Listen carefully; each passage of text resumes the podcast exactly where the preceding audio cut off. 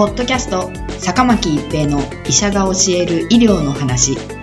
この番組は大学病院の内科医であり医学博士である坂巻が疾患や予防医療といった医療に関してお話しする番組です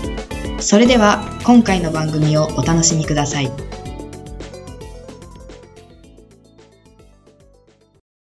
皆さんこんにちは、坂巻一平です。ポッドキャスト、坂巻一平の医者が教える医療の話。今回は新型コロナウイルス退院基準再度変更です。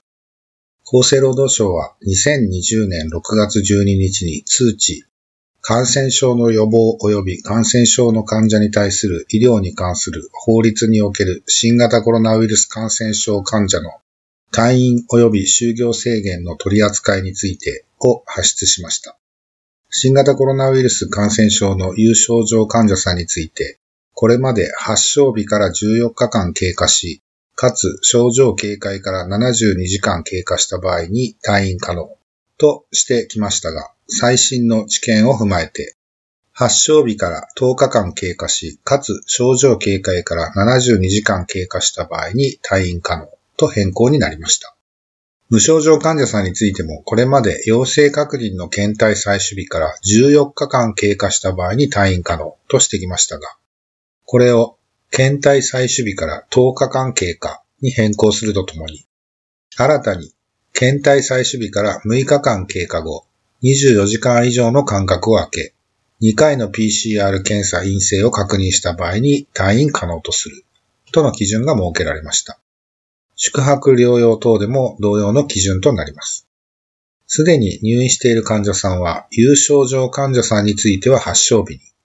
無症状患者さんについては陽性確定に関わる検体採取日に、それぞれ遡って適用されます。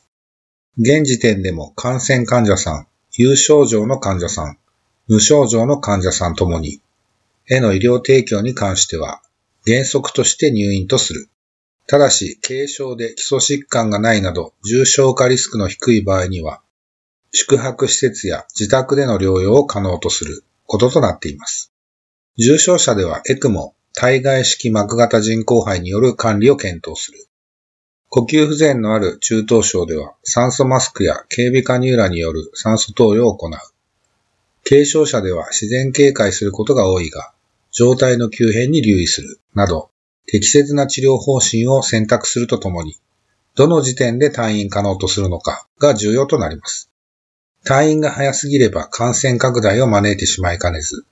逆に遅すぎれば患者さん自身の社会生活を阻害するとともに、適切な医療の提供を困難にする可能性があります。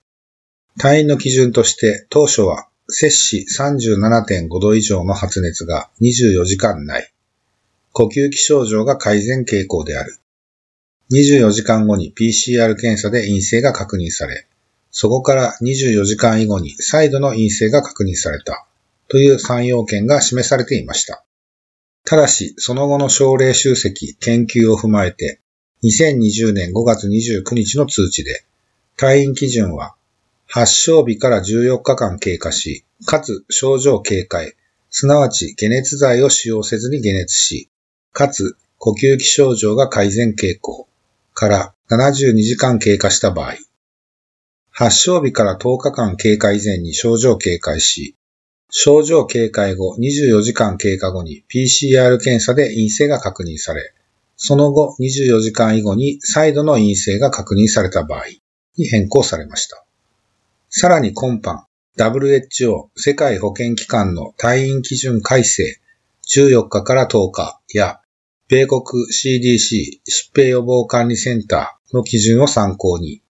本法の退院基準を再度変更することになったものです。すなわち、有症状患者さんでは、発症日から10日間経過し、かつ症状軽快後72時間経過した場合に退院可能とする。これは以前には14日間で発症からの期間の短縮となりました。